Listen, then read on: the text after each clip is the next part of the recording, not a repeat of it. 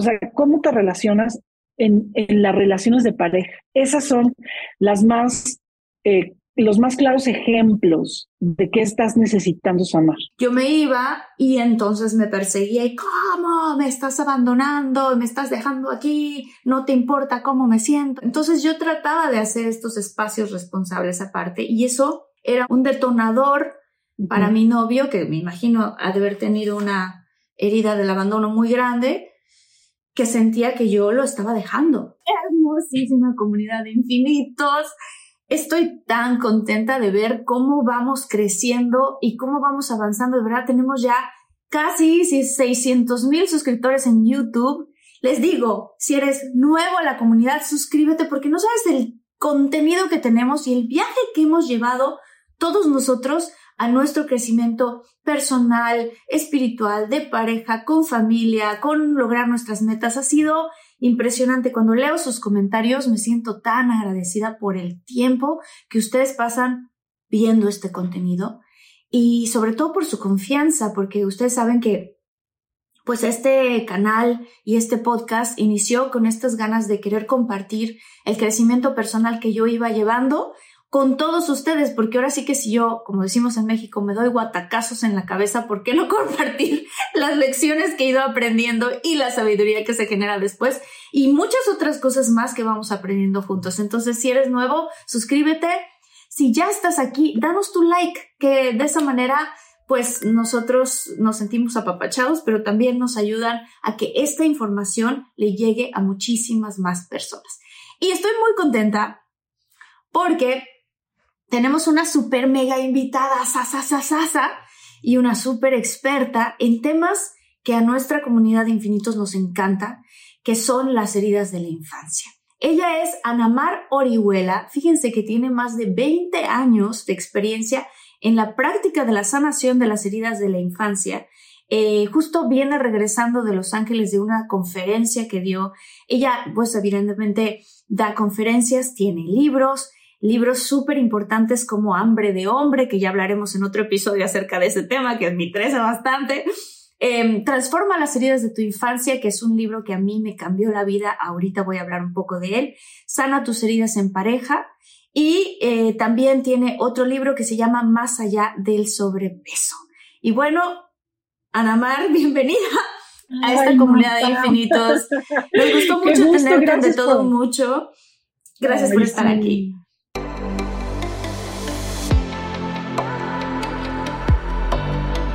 Despierta, imagina, expande tu conciencia, vive a tu máximo potencial, siente infinitos.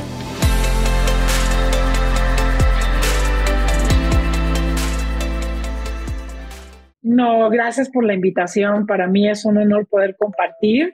Y este tema que es el viaje de mi alma y que, y que abordo con tanto amor, con, con, tanta pasión, ¿no? Y también como desde un lugar de mucha practicidad, porque creo que de pronto entender nuestras heridas y, entenderlas a profundidad em, nos, nos deja como de, bueno, ya entendí que estoy lastimada y ahora qué hay que hacer, ¿no? Entonces, gracias por la invitación y que sea muy sanador para quienes están eh, hoy ante este episodio de las heridas de la infancia. Fíjate qué, qué importante para mí fue tu libro y cómo llegó en un momento de mi vida en donde para mí fue un gran despertar, porque yo me di cuenta que yo atraía a mis parejas desde la niña herida y que ciertas cosas y situaciones que me ocurrían estando en conflicto con pareja tenían mucho que ver con cómo yo crecí y cómo eh, eh, em, era mi entorno en la casa. Y es interesante lo que te voy a decir porque sinceramente tengo unos papás súper amorosos, eh, que tienen una relación muy bonita, que están casados y puedo decirlo así, felizmente casados, no solamente casados e infelices, sino felizmente casados. Entonces, como que yo decía, bueno, yo a poco tengo yo traumas de la infancia, ¿de dónde vienen estos traumas, no? Y por el otro lado, em, hoy por fin gozo de una relación en donde atraje a mi pareja y él me atrajo a mí no desde el trauma, sino desde eh, estar en esta vida plena y queriendo ambos compartir nuestras vidas plenas. Yo nunca había vivido un tipo de relación así, estoy muy contenta y también pues contenta de haber aprendido las lecciones que me pues que me llevaron el haber atraído a alguien desde la herida de la infancia, pero te quiero preguntar específicamente qué son las heridas de la infancia y de qué manera nos hacen atraer a qué tipo Sí, sí, sí. Ok, bueno, eh, las heridas la, son experiencias dolorosas eh, que vivimos en, en, etapas tempranas de nuestra formación, como los primeros ocho años, diez años de nuestra vida. Eh, estas situaciones dolorosas eh, no, no tuvimos el espacio ni la contención para, para desahogarlas, para, para procesarlas, porque un niño, claro que podría procesar su dolor cuando eh, algo pasa en su vida, se, se muere su gatito, cae un cambio de, de, domicilio, ¿no? Te, tienes que dejar tu escuela, tus amigos, hay un divorcio de tus padres, un padre se muere. Todas estas experiencias dolorosas eh, pueden ser integradas y gestionadas por un niño acompañado de un adulto. Pero cuando se hace herida es cuando no hubo espacio para que ese niño pudiera procesar su dolor y esto se queda en la memoria de su inconsciente. Eh, nosotros tenemos un cerebro eh, de sobreviviente, de un cerebro primitivo, instintivo, que es el cerebro reptiliano, y es ahí donde se quedan las memorias más, más primitivas de nuestro dolor, ¿no? Entonces, son heridas porque hoy, por ejemplo, si yo fui una niña que tuvo un acoso escolar o un bullying escolar y yo me quedé callada porque me daba vergüenza y nunca dije que, había, que estaba siendo acosada.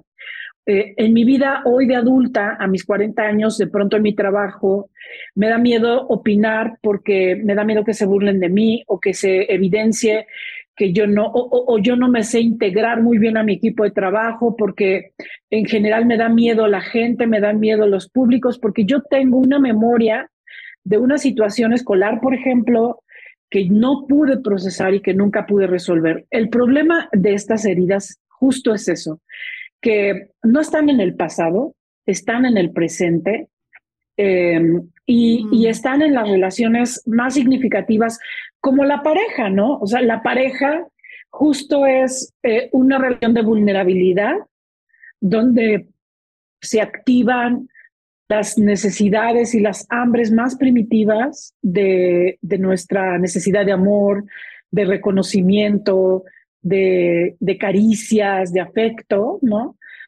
Entonces, por eso se activa nuestra vulnerabilidad y, y por eso jugamos mucho juegos de mm. con la pareja y, y las parejas que más amamos, las que más nos vuelven locos o locas, son también las que despiertan más nuestro dolor. Y por eso son y aprendizajes muy, muy significativos para todos, ¿no? Fíjate que creo que habemos muchas personas allá afuera que hemos tenido relaciones tóxicas. Sí. Y es muy fácil señalar, claro, yo tuve esta relación porque se volvió tóxica porque él hizo esto, él hizo el otro, o ella era una loca, o sí. él estaba loco, o era celópata, sí. o este tipo de cosas. Pero para mí el crecimiento más importante vino cuando yo empecé a ver hacia adentro y a decir, a ver, ¿por qué yo atraje a mi vida este tipo de persona? ¿Y qué, y, y por qué esta atracción vino desde lo que era familiar en mi casa y no, uh -huh. y no desde yo, un adulto sano? Quiero sí. poner un ejemplo porque esto es algo que hemos comentado mi novio y yo mucho, que a los dos nos pasó con relaciones anteriores, que era por darte un ejemplo, a mí me pasaba que estaba con una persona que tenía mucha ansiedad y mucha inseguridad en muchos sentidos. Y entonces, por dar un ejemplo, yo me subí a un elevador y empezaba a platicar. Yo soy extrovertida. A mí me gusta la gente, me gusta platicar y me interesa lo que me cuentan, ¿ok? y entonces estaba yo en un elevador y empecé una conversación con una persona en el elevador y para cuando la persona se bajó del elevador, oh sorpresa, mi novio en ese entonces estaba diciéndome por qué le estabas tirando la onda a ese hombre, ¿no? Y yo no te lo prometo, Ana Mar, que yo no le estaba tirando la onda a ningún hombre. O sea, yo cuando tengo un novio, estoy con mi novio y, o sea, como que ni se me van los ojos, ¿sabes? O sea, solamente tengo una vida muy ocupada y encima, pues además, el resto de energía que me queda, pues obviamente se lo doy pues a mi novio, ¿no? Entonces, es como, ah, yo no estaba haciendo nada, lo prometo. Entonces, de repente era eso, de repente era, ¿por qué te vas a caminar a Central Park con esos pantalones que se te ven muy bien las pompas? Y seguro te van a tirar la onda. Entonces yo empecé a dejar de ser yo, porque para tratar de apaciguar a la otra persona, entonces empecé adelante de él no ser tan extrovertida, no hablar con extraños, lo de la ropa no lo hice, ¿verdad? Pero sí lo dudaba. este, sí te sentías culpable cuando ibas con tus pantalones. sí, exacto, como que de repente decía, híjole, si me pongo esto se va a sentir celoso. Y estoy hablando de cositas chiquitas, pero también puedo hablar de cosas muy fuertes y de momentos en los que yo me descubrí a mí misma dentro del baño, llorando, hablándole a una amiga, diciéndole, no sé qué estoy haciendo aquí, y la persona fuera del baño gritándome y pegándole a la puerta. Y yo con esta necesidad de quererlo resolver. Tú como experta, ¿desde dónde crees tú que estaba yo actuando? ¿Y por qué esta necesidad tan grande de quererlo resolver, de quererlo apaciguar y de, y de mantenerme en una relación que evidentemente no era ni congruente ni sustentable. Claro. ¿De dónde crees que venía? Bueno, eh, todos tenemos un, un, estado niño en nuestro interior, Marta, que a veces no conocemos, la mayoría de los casos no lo conocemos. Eh, es quien tiene el protagonismo de las relaciones de pareja. ¿Por qué? ¿Por qué tiene el protagonismo? Porque este estado niño es una memoria de situaciones, o sea, es, es la, la, parte que se encarga de la sobrevivencia, ¿no? Eh, es, es, una parte que te, que te conecta con el amor, te, lleva al vínculo. O sea, no solamente es una parte herida, sino también eh, nosotros amamos el amor más bonito que podemos expresar, la ternura, el afecto, la pasión, vienen de ese estado, ¿no? De ese estado niño que le da conexión y bonding a, lo que hacemos, ¿no? Entonces, cuando nosotros tenemos en este estado niño situaciones que nos han dolido y, heridas que, que, traemos no resueltas, vamos precisamente a conectar con personas con una matemática excelente, ¿no? Entonces, si, si yo, por ejemplo, eh, tuve eh, un papá controlador o tuve un papá ausente, podría perfectamente conectar con un novio controlador o con un novio celoso, ¿no? Porque eso me ayuda a sentirme vista, a sentirme eh, reconocida, segura. Y no es una cuestión que elijas desde el adulto, ¿no? El adulto es esto que todos elegimos y a mí me gustaría tener una relación donde haya equidad, comunicación, seamos un equipo. Eso está en el adulto. En el niño puede estar, yo quiero un hombre que me cele, que me controle, que me resuelva, porque en el fondo la vida me asusta y no quiero hacerme cargo de mí misma, ¿no? Entonces, de pronto tenemos diálogos súper opuestos en nuestro estado niño y en nuestro estado adulto, ¿no?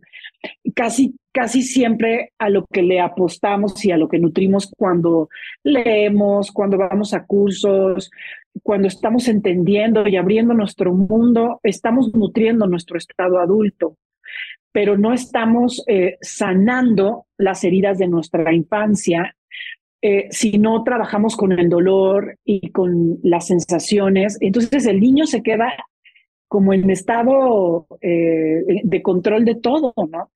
Si no trabajamos nuestras heridas, pues en realidad el niño tiene un gran protagonismo en, todo nuestra, en toda nuestra vida.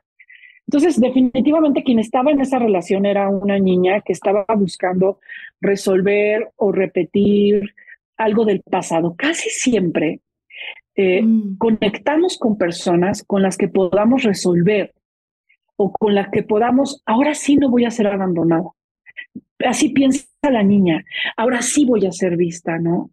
Ahora sí voy a eh, tener una persona como mi papá y que me quiera y que me vea entonces, de pronto se convierten en relaciones donde te aferras a algo que no va a ser, ¿no? O sea, esa persona no se va a comprometer, pero tú quieres en esta ocasión sí lograr que esa persona se comprometa y que esa persona se quede en tu vida. Entonces se convierten en relaciones muy desgastantes, donde estás tú haciendo todo para que ahora sí funcione, para que, para que ahora sí se quede, para que ahora sí yo sea suficiente, este, para que ahora sí eh, se pueda, pueda yo tener eso que tanto me faltó de niña o de niño y que, y que necesito, ¿no?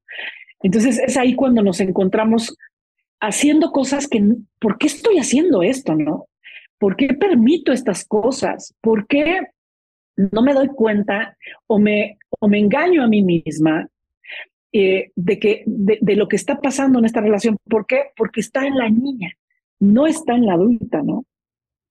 Y son, son guerras fuertes.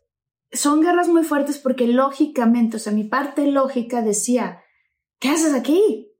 Y luego se convertía también en esta otra situación. No le quiero contar a mis amigas todo lo que estoy viviendo, ni a mi familia, ni a nadie, porque me van a decir lo que mi parte adulta me diría. ¿Qué haces ahí?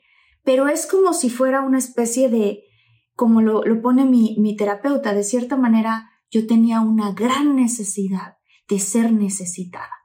Y entonces me busqué, atraje a ese tipo de necesidad una persona que necesitaba tanto mi atención que yo tenía, o sea, era, yo estaba en el papel de, de la enfermera porque lo cuidaba físicamente, pero también de la coach porque lo cuidaba emocionalmente, pero también, y entonces era tanta mi necesidad de ser necesitada y él cuadraba perfecto porque me necesitaba un montón. Sí.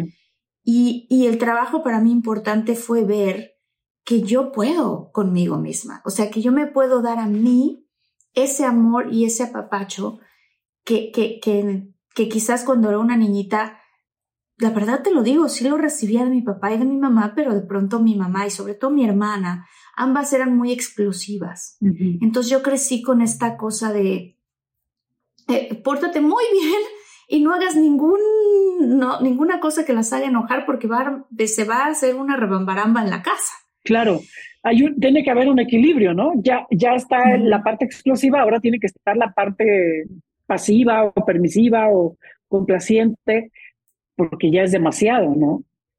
Y, y, eso, o sea, esto pasa realmente eh, eh, cuando nosotros somos niños tomamos decisiones muy importantes.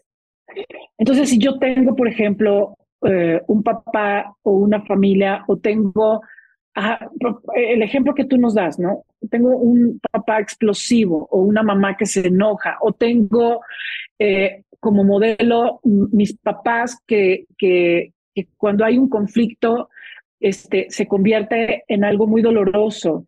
Eh, o sea, todas esas cosas que nosotros vemos de niños y que, y que nos duelen, y que fueron difíciles y que no tuvimos como espacio para procesar, tomamos decisiones al respecto, ¿no? Entonces yo, por ejemplo, veo a mi mamá que sufre muchísimo por mi papá, ¿no? Alguien que, que ve que su mamá sufre porque su papá eh, nunca está o porque su papá es infiel o porque tiene o lo que sea, ¿no?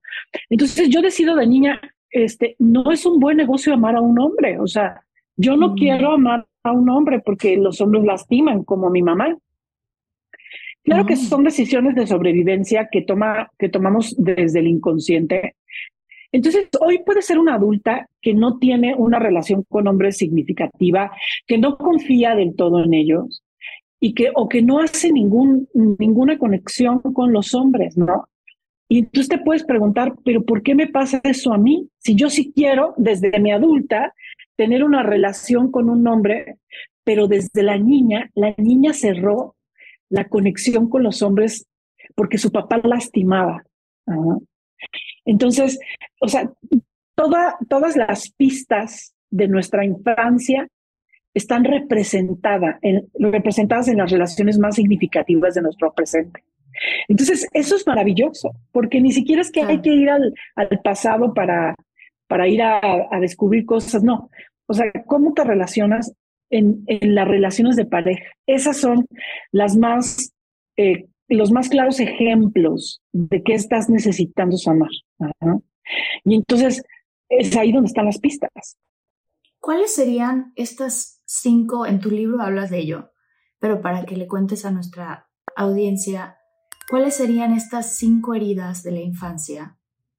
Que son, pues, tú lo hablas en tu libro, que son las más evidentes y qué, qué, qué tipo de parejas te podría, podrías atraer si tienes alguna de estas cinco heridas de la infancia. Bien, eh, bueno, la primera es la herida de rechazo y la persona, la, la, todos tenemos esta herida. O sea, todos de alguna manera, algunos como la herida de su alma, la herida más importante de su alma, otros eh, combinado con otras heridas. La parte herida del rechazo es una parte aislada, solitaria, no perteneciente, no le gusta el contacto, tiene problemas en la piel, problemas de vías respiratorias, está en su propio mundo, tiene una gran capacidad de disociación, de desconexión de sí misma o de sí mismo, eh, siente una amenaza en nuevos grupos, una fobia como de personas. Estas personas cuando es, fue el COVID dijeron bendito sea Dios, no vamos a tener que ver a nadie, el aislamiento, la falta de contacto los mantiene a salvo, sin embargo, acentúa más la herida, ¿no? O sea, el aislamiento, el trabajo en solitario. Son personas que se dedican a la música, a la escritura, científicos, académicos, o sea, gente que está mucho en su mundo intelectual. Este, quienes tienen la herida más importante, ¿no? Pero hay quienes tenemos esa herida y podemos de pronto parecer muy extrovertidos, pero también tener una fobia social y una cierta, eh, eh, un cierto miedo a, la, a la pertenencia y al vínculo y a la conexión. O sea, es, en el fondo es una dificultad de interactuar con, con las personas, ¿no? Entonces, cuando una persona tiene esta herida y se, y se intenta relacionar en pareja, siempre hace sentir a su pareja como sola o solo, como que no, no está presente, eh, es muy fácil que esté solitario, aislado, ¿no? Eh, mm. y, que, y que de pronto sientas que no tienes como, que no, que no está presente. o sea, que la, persona, la persona que tiene esta herida se siente como que aislado a ti, o sea, como fría. Sí, sí, la persona que tiene esta herida le cuesta trabajo estar presente, ser vulnerable, Mm. Eh, le cuesta trabajo sentirse parte, ¿no? Eh, mm. Y abrirse al vínculo. Es algo que le cuesta trabajo. En, en, la parte automática de su personalidad eh, será solitario, aislado, no perteneciente. Eso es su, su, lugar seguro. Este, pero bueno, también el lugar donde acentúa su herida, ¿no? O sea, la persona que tiene una herida de rechazo tiene que aprender a, a darse el derecho de vincularse, a saberse merecedor de conexión, ¿no? Abrirse al contacto, primero al, al contacto consigo misma, porque tiene una fractura en la conexión consigo misma. Son, son personas muy imaginativas que están en su propio mundo, ¿no? Pero no están habitando su cuerpo realmente. O sea, no están conectados con sus emociones, con su mundo interior más que a través de su imaginación del mundo intelectual, de la música, ¿no? Es, es, o sea, si les gusta estar solas, este, tienen un mundo interior muy rico, pero desconectado de su mundo emocional. Y les cuesta trabajo realmente la intimidad. Esta es la herida de rechazo, que casi todos tenemos en una gran o menor medida. Después es la herida de abandono. Y la, el abandono eh, se da por la falta de estabilidad y la falta de, de, de, como de, estructura en tu infancia. Por ejemplo, los niños que crecen muy libres, sin ningún límite, eh, que crecen eh, con, con, con, cambios, con caos, este, con ausencia, donde no sabes dónde está el papá o dónde está la mamá, o sea, como una falta de estructura, de límites. Eh, lo, que, lo que va sucediendo con esa ausencia es un abandono, ¿no? O sea, un niño, cuando un niño no tiene límites, no tiene estructura, no tiene un entorno predecible, eh, crece eh, con un vacío y con una ausencia muy grande de, de esa, esa estructura y esa protección. Y cuando se hace un adulto, se hace un adulto desestructurado, con necesidad siempre de los demás, muy codependiente, muy victimista, se siente, se vive como un niño adulto, un niño que quiere que le digan cómo, que está buscando papás o mamás en sus relaciones, mm. que es dramático para todo, nada es suficiente, siempre necesita a otros para sobrevivir, que otros aprueben lo que piensa, lo que dice, lo que hace.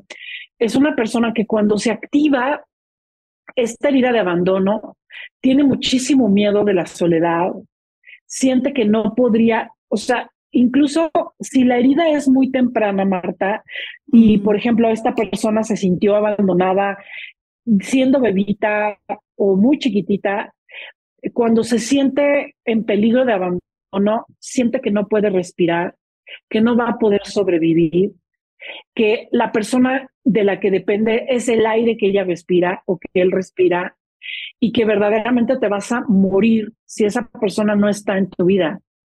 Pero es justamente la memoria de esa bebita. O sea, tú imagínate, tienes cinco años, tienes cuatro años, o estás en, eh, o hay una bebita de cuna que la dejaban llorar en su cuna y que sentía que estaba sola con el mundo porque nadie iba a asistirla, a levantarla, a abrazarla. O sea, cuando tú eres una adulta y sientes que no cuentas con nadie y que hay abandono, sientes que te vas a morir. Es verdadera la, la, la, experiencia, ¿no? Claro. Y son estas mujeres o hombres muy codependientes, ¿no? Como, Yo siento, digo, ahorita estoy analizando un poco a Alex, pero de pronto me, ¿no? Recuerdo ciertos momentos donde había como esta necesidad de controlarlo todo y que si yo me daba mi espacio, porque eran unos gritos súper fuertes, entonces si yo me daba mi espacio para decir, sabes que mira, yo así no me comunico, me voy a ir a este otro cuarto porque necesito mi espacio que en terapia le llamamos este tiempo responsable, o sea, tiempo a solas responsable, yo me iba y entonces me perseguía y ¿cómo? Me estás abandonando, me estás dejando aquí, no te importa cómo me siento y entonces... Y yo lo único que estaba tratando de cierta manera era protegerme y proteger a la relación, porque también yo me conozco. Y si yo puedo aguantar muchísimo, pero si, si llega un momento en que también exploto yo, esto se va a ir al caño. Entonces yo trataba de hacer estos espacios responsables aparte y eso era una como un un detonador para mi novio, que me imagino ha de haber tenido una herida del abandono muy grande, que sentía que yo lo estaba dejando y que, y que ese tipo de cosas, ¿no? No digo, pero tú dime más expertamente. Sí, sí, justo eso, ¿no? Cuando estás en una situación donde sientes que el otro se va, que te va a terminar, que no está, eh, se activa la angustia, necesitas resolverlo en ese momento, que no se vaya, que te dé la seguridad que te quiere, que va a estar ahí, que lo resuelvan. Y, y, desde la herida, fíjate, justo desde la herida de rechazo, mi gente, ¿cómo están? Yo soy Nicola Porchela y quiero invitarlos a que escuches mi nuevo podcast Sin Calzones, en el que con mi amigo Agustín Fernández y nuestros increíbles invitados hablamos de la vida, la fiesta y nuestras mejores anécdotas. Y obviamente todos los detalles que no contamos en ningún otro lugar, solo lo van a tener acá en Sin Calzones. Ven a escucharnos como más nos gusta estar sin calzones. Ustedes ya saben que nos gusta andar sin calzones por todos lados y a ustedes les gusta vernos sin calzones. Esto todos los jueves en cualquier plataforma donde escuches podcast y en YouTube. Eh, una persona podría tener el instinto de irse. ¿Por qué? Porque tú necesitas tu propio espacio, necesitas protegerte, necesitas poner distancia justamente desde tu herida, ¿no? O sea, eh, yo no, no puedo en este momento interactuar, resolverlo, no lo puedo, me necesito ir, ¿no? O sea, necesito mi espacio personal como para retomarme.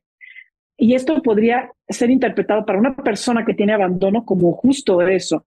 Y entonces es la niña, el niño que se siente abandonado, enojado, y eso levanta sus defensas y sales tras de él y haces cosas que ya pierdes toda la cabeza, ¿no? O sea, el adulto ya no existe y esto tiene que ver justo con la herida de abandono. Em, es, es una herida de, dolorosísima porque todas tus capacidades de poner límites, de sentirte eh, fuerte, capaz, autosuficiente, eh, están rotas. O sea, eres una niña, un niño víctima que necesita papá y mamá por la vida. Eh, y ojo, sobre todo en ciertos momentos, ¿no? Mm. En ciertas situaciones, porque ojo, o sea, tú puedes ser una empresario, una, una empresaria independiente súper capaz, este, toma decisiones, te haces cargo de tu vida, pero en tus relaciones y desde tu herida, ser esa niña o niño fuera de control, ¿no? Y bueno, la tercera herida es la herida de humillación. De humillación. humillación o vergüenza. Eh, y tiene que ver con esa, ese, ese dolor de haber crecido sintiendo que algo está mal en ti estás, algo está mal porque eres moreno, porque, o porque tienes un cuerpo grueso, o porque tu mamá y tu papá son divorciados, o porque tu papá es alcohólico, o porque tu hermano es discapacitado, o porque tienen una condición social diferente al, al resto de las personas con las que convives. En fin, hay muchas formas y muchas realidades por las cuales pudimos haber sentido vergüenza y la vergüenza eh, es un poquito más grande, o sea, es a partir de los tres años, donde los niños empiezan a tener la conciencia de que quieren ser aceptados por su entorno. Y, y, entonces es ahí donde te empiezas a dar cuenta, pues que tú no tienes la ropa o que tú no tienes la forma, el color de piel, y empiezas a, a sentir que algo está mal en ti. Casi siempre también está relacionado con una mamá muy controladora, una mamá con mucha vergüenza, que te limita, te controla y te dice, no engordes porque ¿qué van a decir de nosotros? No te pongas eso, no digas eso, no te rías así, no, no seas tú, porque ¿qué van a decir los demás, no? De nosotros, de mí, como tu mamá. Entonces, la vergüenza es tremenda. La vergüenza, todos cargamos una gran cantidad de vergüenza. Y eso se ve en nuestro presente con una necesidad de ser correctos, de ser perfectos, de ocultar o de no hablar de partes que nos duelen y que nos hacen sentir mal, cuando no teníamos dinero, cuando eh, nuestra familia, situaciones que pasaban en nuestra familia, discusiones con los papás, ¿no? O sea, todas estas cosas que uno no quiere hablar y que quiere olvidar porque, porque dan mucha vergüenza, ¿no?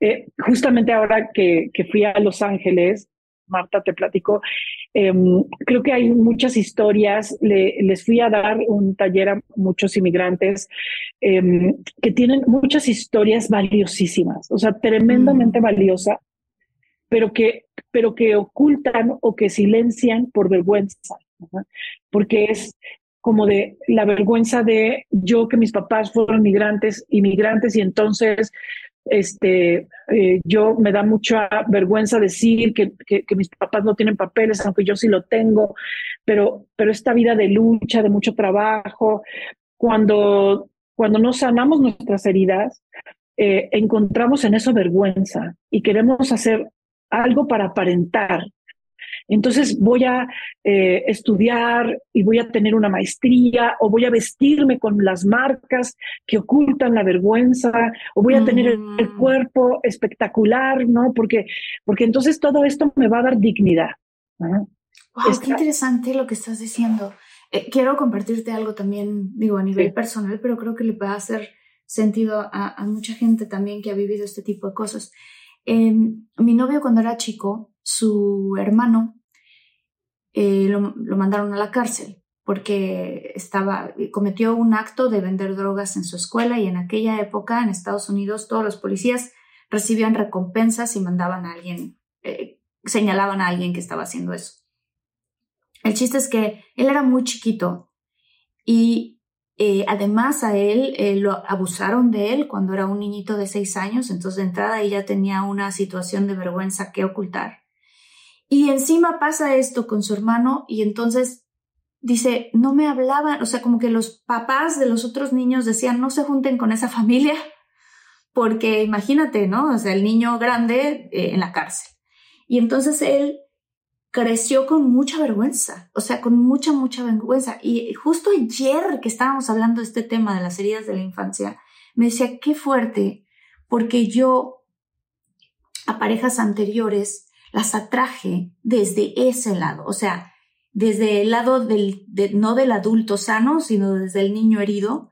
Y entonces lo que me pasaba es que estaba con personas en donde yo no sabía cómo ponerles límites y las estaba tratando de hacer felices todo el tiempo y era capaz de cambiar cosas de mi personalidad con tal de, con tal de sentirme amado y entre comillas aceptado.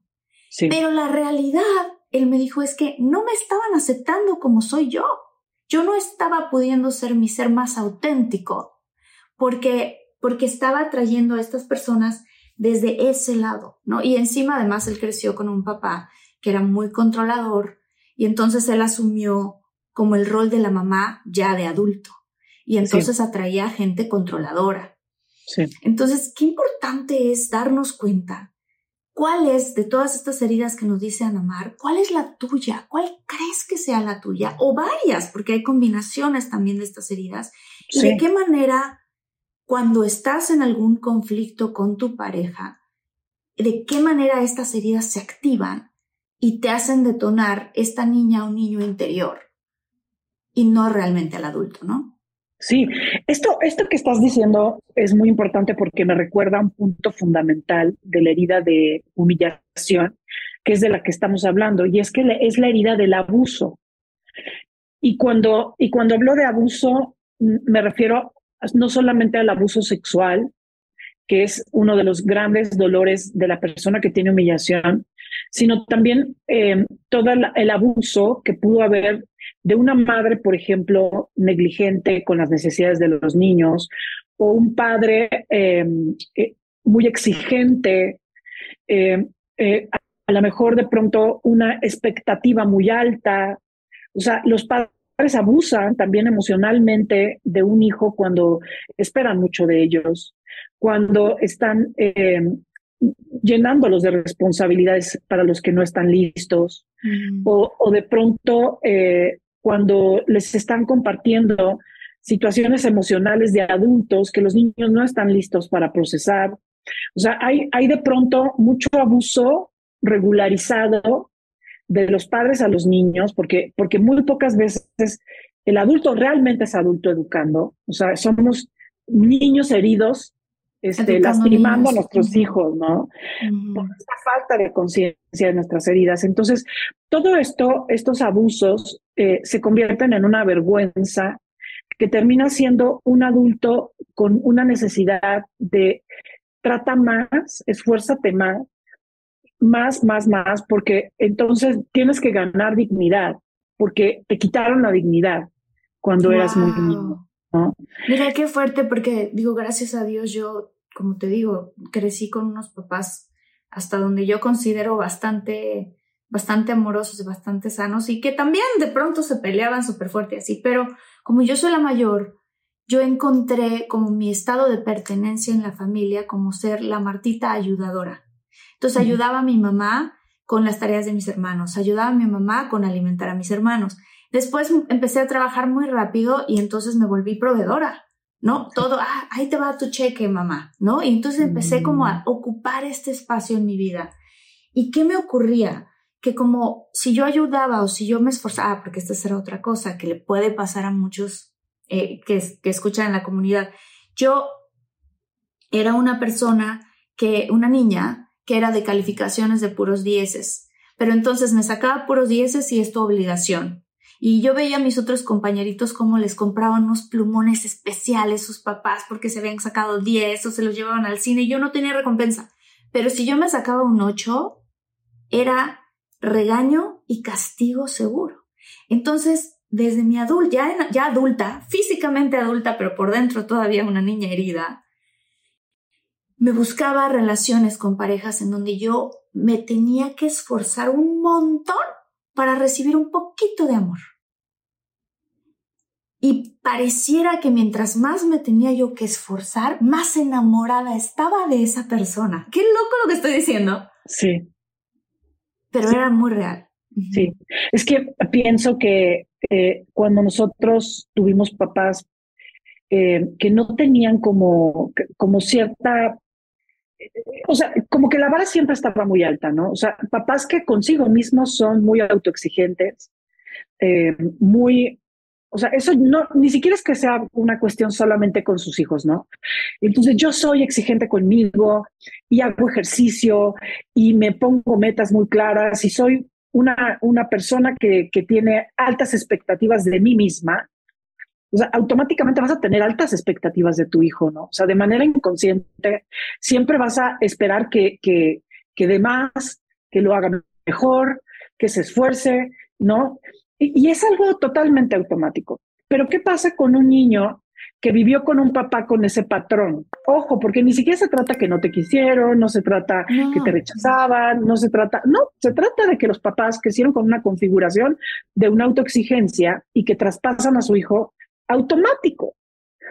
Eh, entonces, las, las personas que están eh, en esa posición son personas eh, para, que, para la que justamente tienen que esforzarse mucho, no tienen derecho a equivocarse, tienen una necesidad de ser perfectas muy grande y como en un en el fondo nunca nada es suficiente. Mm. O sea, nunca nada es suficiente y cuando hay un error, entonces todo se acaba, ¿no? O sea, no, no nada nada valió tanto la pena, se acabó, terminaste equivocándote y no teniendo el reconocimiento y siendo un fraude y hay una dureza muy, muy grande, ¿no? porque, porque justamente eh, la configuración es de, de, no tienes derecho a ser tú y hay que ser muy perfecto, ¿no?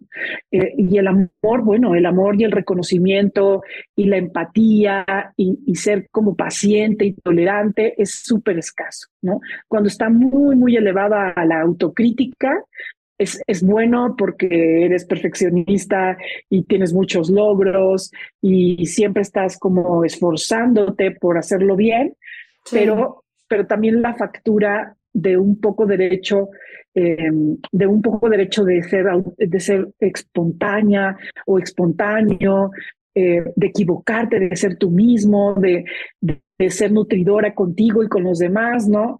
Eso tiene que ver con la herida de injusticia. Mm. Eh, la idea de injusticia justo eh, eh, la heredan papás que son duros, rígidos consigo mismos, muy autoexigidos, que, que no tienen, no les gusta equivocarse, que son papás incluso físicamente rígidos, también podría ser, este, se puede ver en, en su físico. La gente que tiene una herida de injusticia muy grande suelen no subir de peso porque son muy autocontrolados. Mm. Este, no les gusta, no les gusta perder el control de sí mismos. Son eh, muy justicieros, o sea, como que la mm. justicia tiene un peso fundamental en su vida. Entonces, a lo, lo que se dedican casi tiene que ver con la justicia, ¿no? Abogados o, o gente que haga algo para eh, restablecer la, el bienestar, la justicia, son muy llamados a situaciones injustas. Nos podrían participar en causas como Greenpeace o cualquiera de estas causas altruistas y filantrópicas, o podrían ser muy religiosos, por ejemplo. La gente muy religiosa podría estar muy relacionada con esta herida, pero, pero ojo, porque, o sea, esto que parece perfecto, o sea, son personas que casi no van a terapia porque son tan perfectas o, todo parece tan perfecto y en control que no encuentran dónde está el, conflicto, dónde está el nudo. Y, lo y donde está el nudo es en justo la pérdida de la espontaneidad, de su capacidad nutridora, de su capacidad de sentir. O sea, todo tiene que estar en un gran control, ¿no? Y esto termina siendo pues agotador, porque todo tiene altas expectativas y todo tiene que ser muy ordenado y todo tiene que ser muy justo y, muy perfecto. Y eso es tremendamente agotador, ¿no? Este... Tremendamente. Fíjate, te está, mientras te escucho, pienso obviamente en gente que conozco, ¿no? Y pienso en esta situación que se me hace tan interesante como nosotros somos cuatro hermanos y tenemos los mismos papás. ¿Cómo es posible que teniendo experiencias muy parecidas, sobre todo mi hermana y yo, que solo nos llevamos un año de diferencia, ¿cómo es que las diferentes cosas que fuimos viviendo nos provocaron diferentes heridas? Porque, porque en mi caso, y te lo cuento como a todos se los cuento, ¿no? Yo he tenido como un alto nivel de perfección en mí misma, de sobreesforzarme, de ser la mejor hermana, la mejor hija, la mejor actriz, la mejor, lo mejor que de lo que puedo dentro de mis posibilidades. Y al mismo tiempo soy súper paciente con todos los demás. Soy muy paciente, soy muy empática. Tenía esta antes, esta, esta situación que me ponía, siempre ponía a todos primero antes que yo, eh, que para mí era esta, esta cosa de, esta necesidad como de, supongo yo, como de, de la buena, ¿no? La, esa, de cómo... Y por otro lado, la verdad es que a mí las injusticias sí me ponen en, ¿no? Como mal, o sea, como era como, si algo es injusto, a mí me gusta que sea más parejo. Eh, y entonces, si algo le está pasando a alguien, yo entro a como de, a ver, espérame, vamos a, no entro con agresión, pero entro como a defender desde un diálogo. Entonces soy la mediadora y esto. En cambio, mi hermana, en su caso, ella, su zona de confort es el control. Ella, yo fluyo y ella tiene que tener control de la situación porque si no, no se siente a salvo. Yo no me sentía a salvo a menos que todo el mundo me quisiera. Exacto. interesante, ¿no? Sí, sí, sí. Sí, porque justo la, cada uno de los miembros de la familia tiene, viene dotado con un temperamento diferente. Entonces, la realidad no existe. La realidad es lo que cada uno interpretamos de ella. es, un, es un ejemplo muy claro de que no existe el padre y la madre, eh, digamos que como una realidad, existe tu interpretación y tu mm. capacidad de, mirar o digerir al padre y a la madre y al contexto y a la vida en relación a tus parámetros, a tu temperamento, ¿no? A muchos aspectos. realmente no existe la realidad, existe la interpretación de la realidad. Entonces, en una familia donde está discutiendo a los papás, hay un hijo que va a, a, tratar de hacer todo perfecto para que ya no haya más conflicto hay un, hijo, hay un hijo que va a a lo mejor a convertirse en mediador y a, y, a, ser como que el que va a mediar y el que va a tratar de reconciliar y va a ponerse en medio de los papás. Habrá un hijo quien va a decir, yo me largo, mejor me voy a escuchar música porque yo no sé, no puedo digerir esto. Y cada uno de los hijos eh, elige la postura para la que está preparado. Mm, o sea, es, te, pones, te pones a salvo de, eso. O sea, el hijo que se va y que se desconecta, en realidad es el hijo más sensible, porque no puede lidiar con eso. O sea, eso es demasiado, ¿no? La discusión de los papás es demasiado. Es el hijo que se desvincula de la familia, se desconecta, se disocia. Ana Mar, qué fuerte lo que estás diciendo, porque fíjate que uno de mis hermanos platicando con él me decía, es que yo, es que mi, papá era un padre ausente y todos los otros tres hermanos fue así de, ¿qué? ¿De qué hablas? Y todos tenemos memorias de mi papá pasando tiempo de calidad con cada uno, incluyéndolo a él. Sin embargo, él tiene esta idea que ya se vuelve una historia que después, ¿cómo es importante? Porque la mitad de lo que Wayne Dyer decía eso, la mitad de lo que tú crees que son tus memorias no son reales. Sí, sí, sí. sí es impresionante. Sí, sí, las pudiéramos poner como en el ojo de, de, o sea, si pudiéramos reproducir la película y poder volver a verla, te darías cuenta que, que estabas interpretándolo desde parámetros personales, ¿no?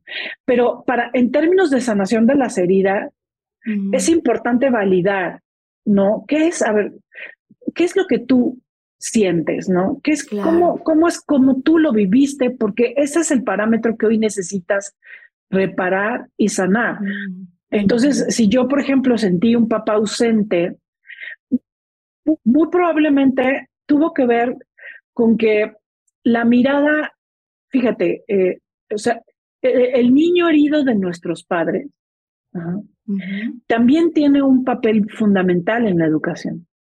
Entonces, probablemente el niño herido de, de, tu papá tenía un conflicto con el niño que era tu hermano. Vamos a imaginarlo.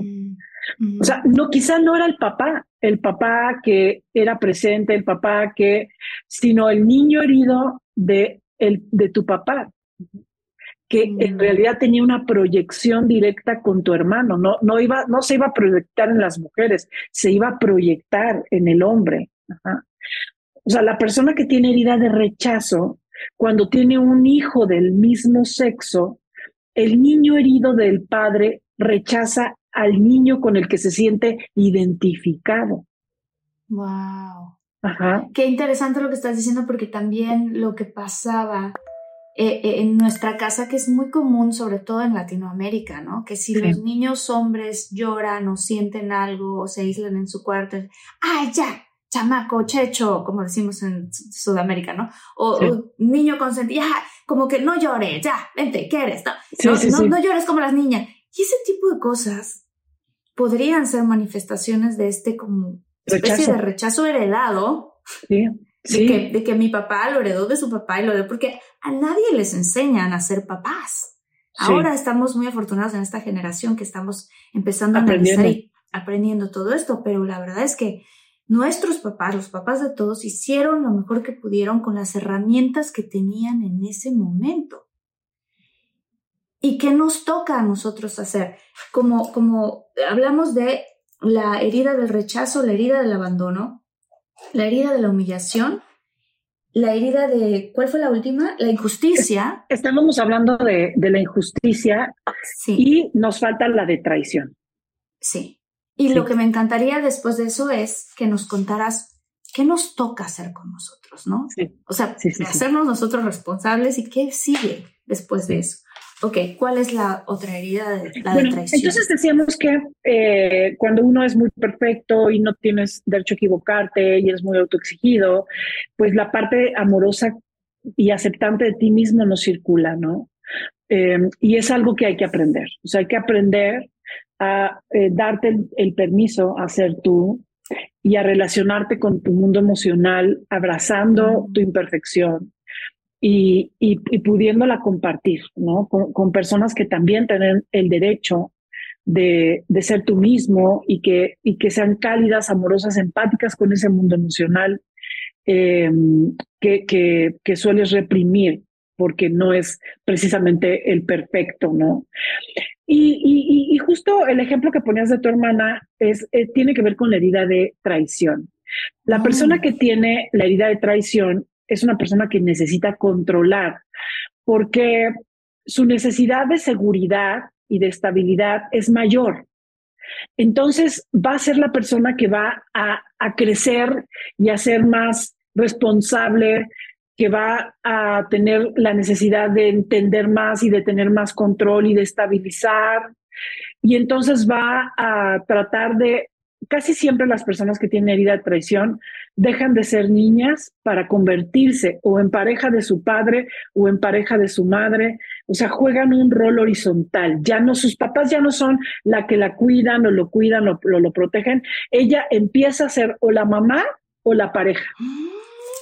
Mi gente, ¿cómo están? Yo soy Nicola Porchela y quiero invitarlos a que escuches mi nuevo podcast Sin Calzones, en el que con mi amigo Agustín Fernández y nuestros increíbles invitados hablamos de la vida, la fiesta y nuestras mejores anécdotas. Y obviamente todos los detalles que no contamos en ningún otro lugar, solo lo van a tener acá en Sin Calzones. Ven a escucharnos como más nos gusta estar sin calzones. Ustedes ya saben que nos gusta andar sin calzones por todos lados y a ustedes les gusta vernos sin calzones. Todos los jueves en cualquier plataforma donde escuches podcast y en YouTube. ¡Qué fuerte! Sí, digo, no quiero hablar de más, pero sí, ajá, ok. Es, muy fuerte porque, porque cuando tú ya, o sea, tú no, ser vulnerable eh, para las personas que tienen traición es, es muchísimo riesgo. Entonces ya no decides, ya decides no ser vulnerable y te conviertes entonces en una persona que, eh, que da, que resuelve, que carga, que, eh, se encarga de cosas que no le tocan porque necesitas tener el control, necesitas, estás jugando un rol de control para estabilizar el sistema que, te, que tú necesitas que esté estable, ¿no? Entonces, esto se convierte en algo muy fuerte porque, porque entonces en esta necesidad de control, pues siempre tienes, este, vas adelante, tienes la batuta, eres más hábil mentalmente, tomas decisiones. Entonces te conviertes en lo que yo llamaría una doña huevotes, ¿no? En el caso de las mujeres. ¿Qué es una, una qué? ¿Una doña qué? una doña huevotes. Ah, doña huevotes. De que yo, entonces hoy yo controlo, mando, tomo las decisiones, te cargo, resuelvo, no me gusta que me digan lo que hay que hacer, no sé confiar, no sé delegar, siempre estoy con mil cosas en la cabeza, tengo el control de todo. Y entonces doy, doy, resuelvo, cargo, hago y soy muy activa, ¿no? O sea, es una energía masculina muy fuerte, siendo incluso mujer. O sea, las mujeres que tienen herida de traición, este, puedes tener una voz más gruesa, un cuerpo más grueso, este, porque, porque la necesidad de controlar y de cargar, pues perdón, necesitamos un cuerpo grueso para hacerlo. Em, eh, por eso también les cuesta de pronto más trabajo ponerse, bueno, no ponerse a dieta, sino tener un cuerpo delgado. ¿no? O sea, más bien son gruesos, con cuerpos también musculosos, ¿no?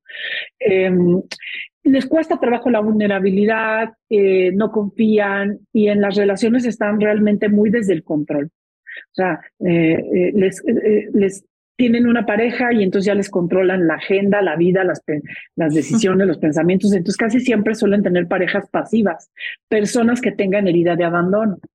Porque las personas que tienen herida de abandono están buscando un papá y los mejores papás son las personas que tienen herida de traición.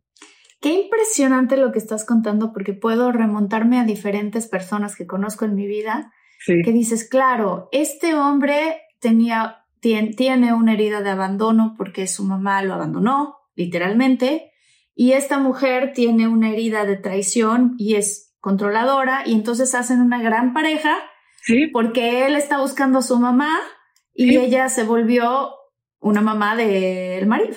Exactamente. Wow. Sí, y ahora uno diría, eso está muy funcional. Pues no, porque es, mm. una, es un teatro de la infancia. O sea, eh, digamos, todos tenemos la oportunidad de ser maternados por nuestra pareja. No está mal. O sea, no está mal que si yo fui una niña súper desprotegida, hoy tenga una pareja que me proteja. No está mal, pero yo tengo que ser la número uno de mi responsable de mi niña herida. O sea, yo conozco a mi niña herida, yo tengo otros medios de maternaje, yo la materno. A ver, ¿qué, ¿qué es maternar? Uno, es darte el derecho de tenerla, porque de pronto pensamos que la terapia la, la quita, la resuelve, ya la diste en adopción, ¿no? Porque ya la dejaste en el consultorio de la terapia, o en el retiro, super retiro de fin de semana, ya dejaste el niño herido allá, ¿no? Y, y, la verdad es que siempre está con nosotros, siempre está con nosotros. Entonces, lo que necesitamos es saber que tienes el derecho de tenerlo, porque, porque tu historia, em, eh, tu historia, tu niño cuenta la historia de tu dolor. Y este niño además guarda los secretos de tu transformación. Porque, porque nosotros cuando vamos al niño y cuando vamos al dolor, entonces siempre reparamos. Por ejemplo, los japoneses tenían, eh, eh, no recuerdo cómo exactamente el nombre, pero eh, ellos hacían una reparación de las vasijas rotas. Sí con oro. No recuerdo cómo se llaman. Yo tampoco, pero es un arte. De o ya, no me acuerdo.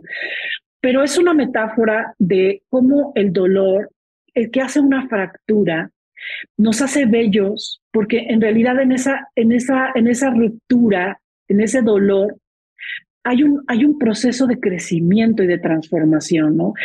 Que en el cual no hay fealdad. O sea, en realidad nuestro dolor y todas esas partes eh, que vamos caminando cuando decidimos transformarnos a nosotros mismos, nos hacen más, más empáticos, más humanos, mm. más habitados, ¿no? Nos hacen, nos, nos hacen más conscientes, e, en fin, nos da una humanidad, una conexión, una verdad, ¿no? Que, que realmente hace mucha falta en el mundo, ¿no? Porque en realidad el mundo nutre las heridas de, de estos egos que somos, ¿no? Las marcas, el dinero, el estatus, los likes, todo eso nutre al niño herido, es el hambre del niño que llevamos dentro. Pero cuando logramos eh, habitar nuestro dolor y permitirnos ser, tener esas heridas y aprendemos a maternar a nuestro niño, ¿no? Entonces podemos tener una pareja que pueda tener conciencia de mi dolor y que, y que además cuide mi dolor, porque yo cuido su dolor. Porque yo puedo ser la mamá de, esa, de ese niño herido que de pronto él, pero no soy la mamá que se hace cargo 100% de ese niño, ¿me explico? No, claro. O sea, e, es, con compasión, es con compasión. Es, muy, es muy interesante hablarlo así también, porque cuando, cuando ves a tu pareja y comprendes de dónde viene, cuál es su historia, qué ha vivido, y tú eres vulnerable y le cuentas la tuya, cuál es tu historia y qué has vivido, pueden ambos, con amor, comprender cuáles son las cosas que los pueden eh, catapultar a ciertas reacciones y hacerse uno responsable. Es decir, em, yo voy a poner un ejemplo que para mí fue un antes y después en general en, en terapia. A mí yo soy una persona muy paciente, como lo dije, paciente, paciente, paciente, y que yo era capaz de aguantar abusos muy grandes con tal de que la relación perdurara, ¿no? Este, no sé cuál es esa herida, en este momento tú me dirás. Pues abandono, porque eh, es con tal de que no se vaya. Claro, con tal de que no se vaya, exactamente. Y entonces aguantaba y aguantaba y aguantaba y aguantaba y aprendí a poner límites. Y antes de eso, tuve que aprender a ver esas partes de mí que estaban dolidas de chica, estas partes de mí y abrazarme a mí y hacerme cargo de mí y empezar a decir cosas como, espérate, si esto realmente ya llevas tanto tiempo y alguien te está, ya te está gritando, ya te está insultando, tú te encargas de ti. Tomas tu espacio y te trasladas a otro espacio en donde te vas a dar tú tu paz y la persona no te grita, no te insulta, la persona grita, la persona insulta. ¿Por qué? Porque lo que sea que esa persona en ese momento está viviendo le está catapultando, eh, como decimos en Spanglish, otras cosas de su propia infancia que por lo general no tienen nada que ver contigo. Eso es lo que es impresionante. Y luego por el otro lado, por ejemplo, algo que le funciona muy bien a mi novio en, en, en la vida es si él empieza a sentirse que se va a alterar, que se va a alterar, él se va a otra habitación y se calma. Si yo tuviera la herida de abandono más grande todavía, para mí sería la acabose. ¿Cómo es posible? En cambio yo, ¿qué hago? Y digo, claro que sí, ve.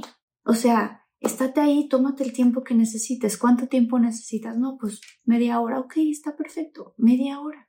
Entonces, pero, pero si mi herida fuera muy, muy grande, sentiría que se abandonó todo, ¿no? O sea, entonces conocer la herida del otro. Y cuando yo conozco la de él, yo ya sé que él sí necesita, y, estoy hablando en general si él se enoja con alguien, no tiene que ver solo conmigo, ¿no? Si se frustra de alguna manera, él necesita espacio para encontrar su paz. Y eso no significa que me esté rechazando.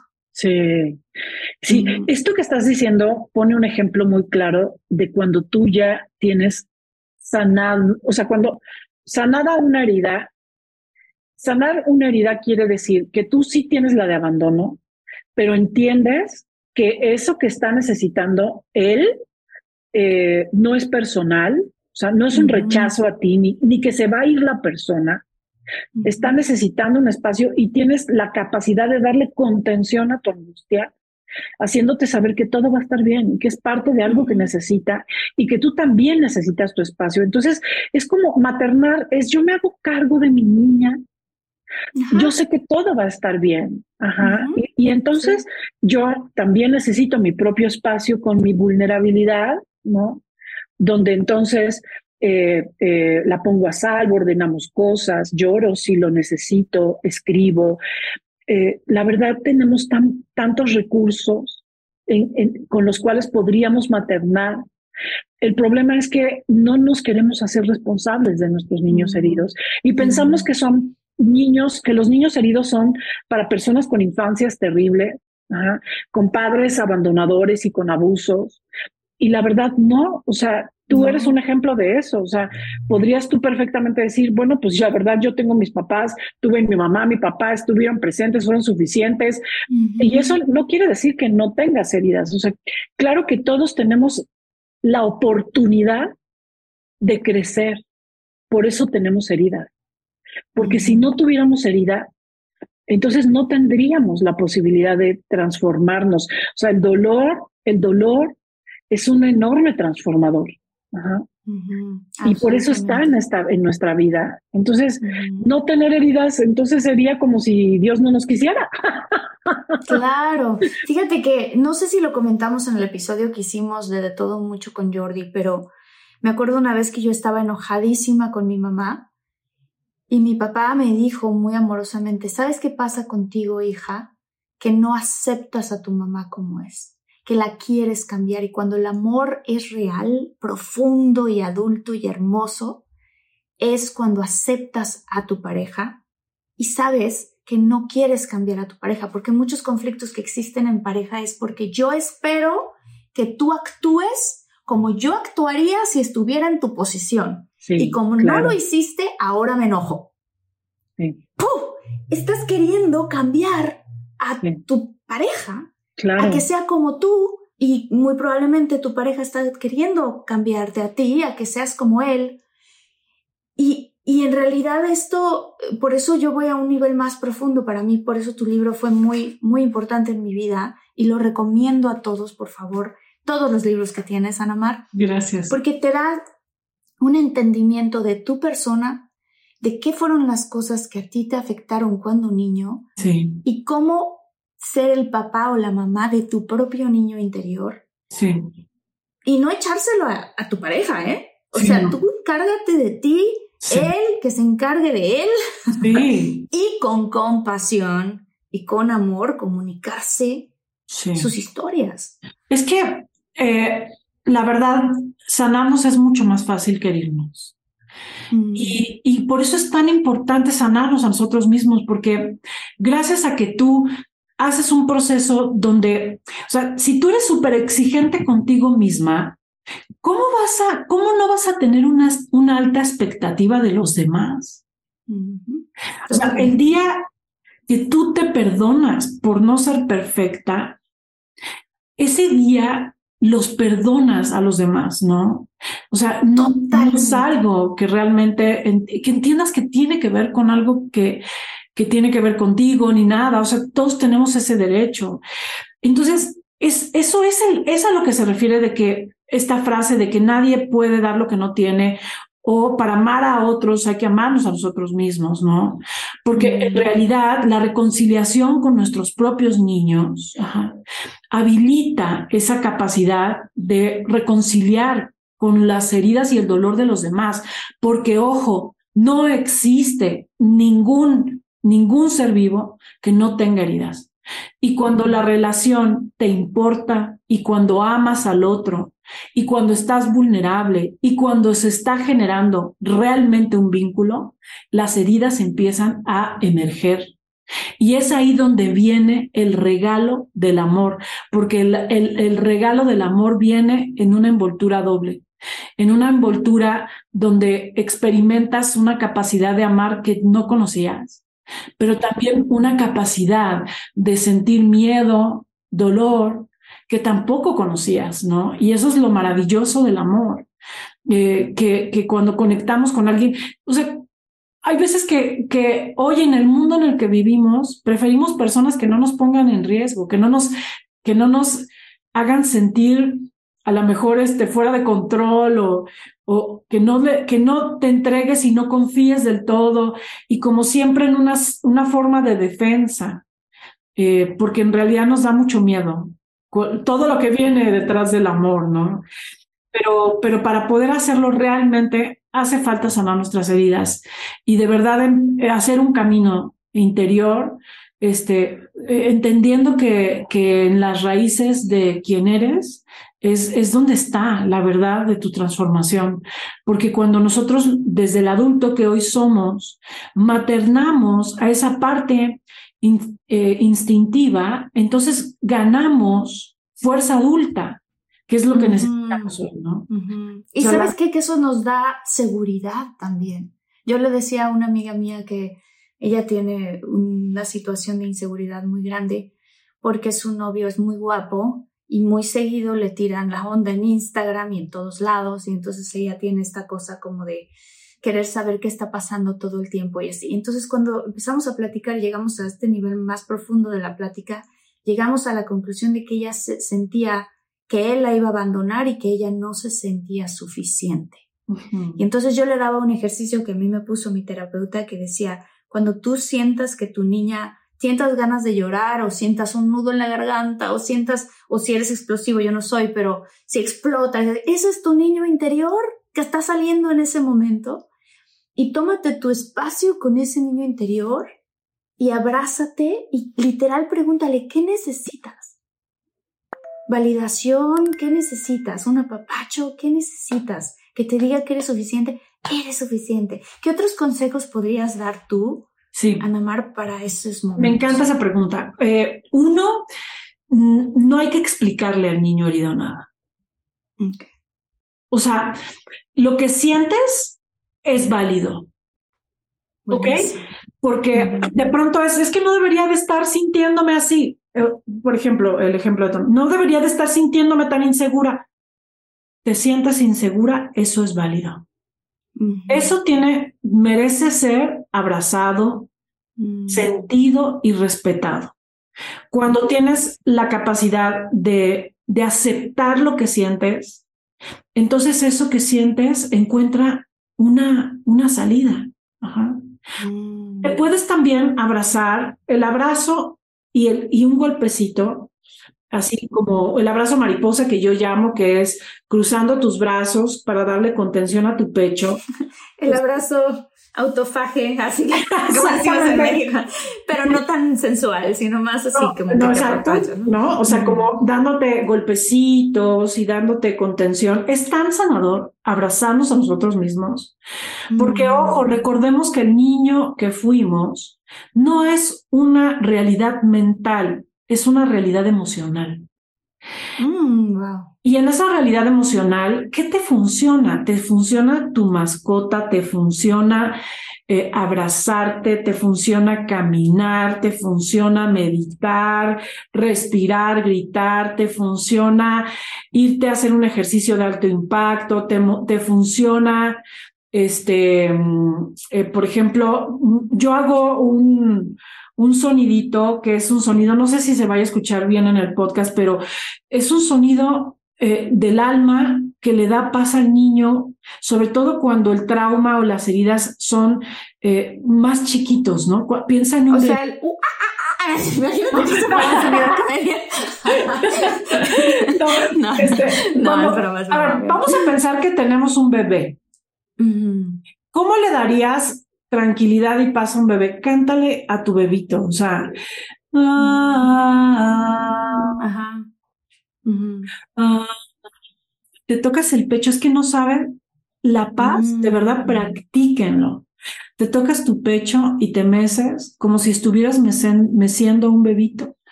Ah, cantas como tú quieras y como salga en tu cuerpo, ¿no? Y entonces cuando te meces y le es una, es un diálogo real con una parte de la memoria de los niños, del bebé que fuiste, del bebé, del niño que fuiste, de la niña que fuiste, todos merecen ser honrados. Y necesitamos aprender a honrarlos, dándoles primero el derecho de manifestarse, no de controlar tu vida, no de patear a los demás, no de, no, porque si tú tienes una relación con esas partes, no van a sabotear tu vida. Simplemente van a encontrar una manera de, de descargar una energía que no se descargó, porque esos niños no tuvieron el derecho de eso que hoy les duele. Y cuando tú les das hoy el derecho y reparas, entonces van encontrando una sanación. Entonces, de eso se trata el camino de la sanación, que es un camino larguísimo, larguísimo, es un proceso maravilloso que no se termina, pero que te, pero que te restituye y te conviertes en esa vasija japonesa eh, donde tus heridas eh, en, donde, eh, en donde tu dolor y en tus heridas está tu oro, tu verdadero oro. Y eso es un proceso. Yo, yo les quiero invitar a todos los que en verdad quieran transformar. Hay herramientas. Em, no se trata cuéntanos de... tu, cuéntanos de, cómo te pueden encontrar a ti, Anamar, porque tú tienes muchas herramientas. Sí, pues de entrada los libros en todas las librerías de todo, o sea, donde lo vas, en Amazon lo puedes pedir, y pues prácticamente Amazon, no sé, igual está en todo el mundo, pero en la mayor parte sí. Por Amazon lo pides y te llega, ¿no? Este, en, y si vives en México, en todas las librerías. Tengo cursos en línea, tengo talleres en línea, tengo terapias en línea, tengo terapias presenciales. O sea, yo eh, creé la clínica Amor, Em, la clínica Amor es Ana Mar Orihuela Rico, así me llamo y en haciendo el diminutivo la palabra dice amor. Un día me di cuenta porque me lo mostró mi banco. qué, porque mira qué, qué interesante, cómo y todo tu trabajo es justamente muy amoroso y un trabajo muy profundo. Cuando dices tengo cursos en línea, tengo cosas, ¿nos puedes dar la página donde la gente puede entrar para buscar estos cursos? Claro, en academiaanamarorihuela.com. Em, en mi página, en todas mis redes, estoy como anamar.orihuela o Anamar Orihuela con H intermedia. Orihuela es con H intermedia, sí. Exacto, es, es O-R-I-H-U-E-L-A. Eh, siempre estoy poniendo, tengo los miércoles de abrazo grupal donde hago un en vivo, Siempre en todas mis redes pongo post, todo tiene que ver con la sanación de las heridas. O sea, creo que estoy convencida, de verdad convencida, que cuando aprendamos a reconciliarnos con nuestro dolor, nos vamos a reconectar con, con nosotros y con la vida y eso nos va a hacer menos consumidores, menos impulsivos, menos deshumanizados y nos va a recordar, a descongelar, ¿no?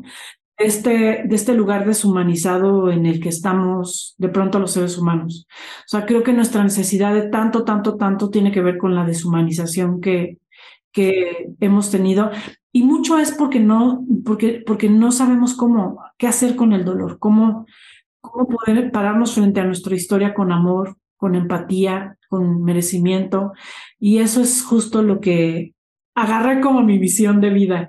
Amo, amo hacer esto y, bueno, pues todas las herramientas están para todos los niveles, ¿no? Para quien pueda pagar un curso, para quien no, para quien pueda leer un libro, para quien todos tienen acceso. Qué bueno. Ay, Ana Mar, muchísimas gracias y gracias. Ahora sí que gracias desde el futuro por la yo del pasado que estuvo muy cerca de ti leyendo tu libro y que me ayudó mucho a sanar, a a reconciliarme con, con mi yo del pasado, a reconciliarme con mis padres, porque al final de cuentas no es la culpa de tus papás. Sí. Em, no. Y, y, eh, no, para nada, para nada. O sea, cada quien hace lo que puede con las herramientas que tiene. Y, y sobre todo para mí fue muy importante para poder sentirme realmente sólida y entrar en una relación que fue con la que entré con mi novio Luis de una manera muy consciente muy completa, ya no desde tú me complementas y mi media naranja y te necesito, ya no, ya es como un, mira, esta soy yo con mi autenticidad tengo todo este mundo y universo que lo quiero compartir contigo. Y de la misma manera, él lo hizo también conmigo. Entonces, este, pues bueno, no sabes, pero ya te lo estoy diciendo, lo fundamental que fue para mí leer tu libro. Entonces, se los recomiendo a todos, a toda la comunidad de infinitos. Vamos a poner un link aquí, por cierto, a tu, a tu página de internet para la gente que quiera entrar y tomar estos cursos que son muy importantes. Y pues te agradezco mucho, Anamar. Muchas gracias. gracias. por la conexión que eh, de verdad me conmueve pensar que estamos tan conectados unos con otros, ¿no? Y que podemos decidir y conectar y reparar, ¿no? Em, realmente la vida es hoy. Gracias por invitarme, Marta. Muchísimas este, gracias. Y quiero mandar saludos especiales, ya saben que lo hago todo el tiempo. Si te gustó el episodio, dale like. Eh, si quieres comentarnos algo, ¿cuál herida crees tú que es la más permanente o que ha existido en tu vida, coméntanos por favor, cuéntanos a dónde te ha llevado. Y te mando muchos saludos, José Luis Torres, Luisa Fernanda, Nancy Morales, gracias Gerardo Sánchez, José de Jesús Vega y Marlene Galante. Nos vemos en el siguiente episodio. Dale like, dale like, compártelo para que esta información le llegue a más gente. Los quiero con todo el corazón y ojalá pronto lleguemos al millón de suscriptores. Los quiero mucho, muchas gracias. Chao.